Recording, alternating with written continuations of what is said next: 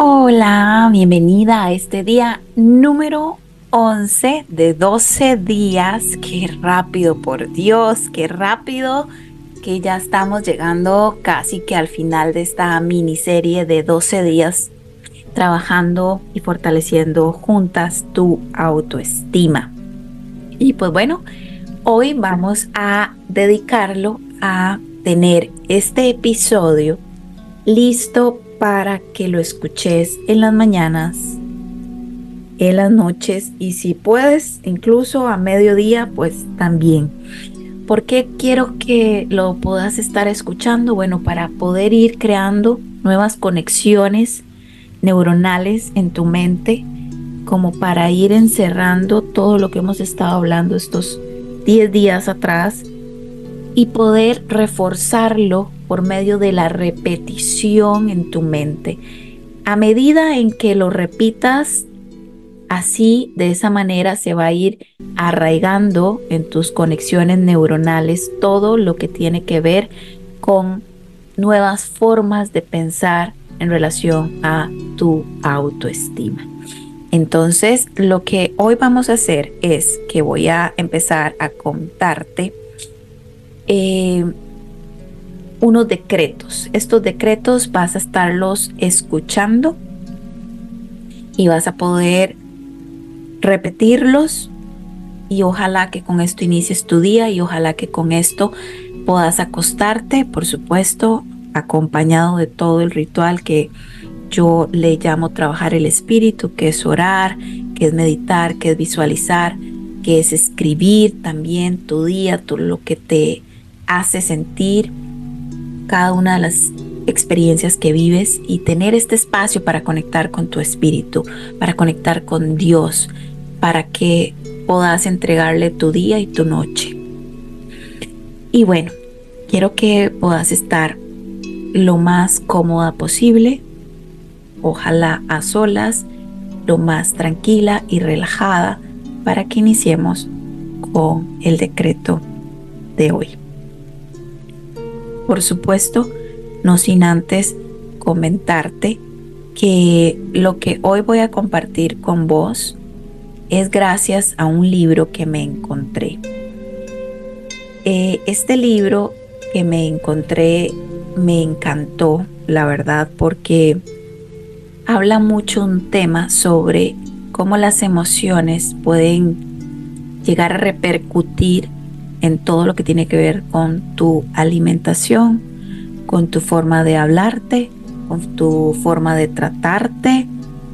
Tiene que ver todo con cómo te sentís en relación a, vos misma. Y pues creo obviamente que viene muy atinado a todo lo que hemos estado hablando. Y pues este libro se llama Las emociones me tienen gordo y enfermo, escrito por Pedro Gres y Sergi Recansens. Así como te lo acabo de decir, es como se escribe por si querés buscarlo en, aquí mismo en Spotify, está el audiolibro. Yo lo he ido a buscar físicamente y no está en ninguna librería. Tendrías que mandarlo a pedir por Amazon si te gusta el libro físico o si no lo puedes escuchar. Y es un libro relativamente corto, la verdad, pero súper bueno porque te va a demostrar por medio de casos cómo trabajar las emociones muchas veces va a llegar a impactar el resto de tus relaciones. Y no me refiero solo a relaciones interpersonales, sino por ejemplo un tema de, del día a día que vemos también con respecto a la autoestima, que no terminamos de aceptarnos, es la relación con la comida. Dicho lo anterior, vamos a iniciar. Quiero que busques una posición cómoda y empieces a respirar profundo.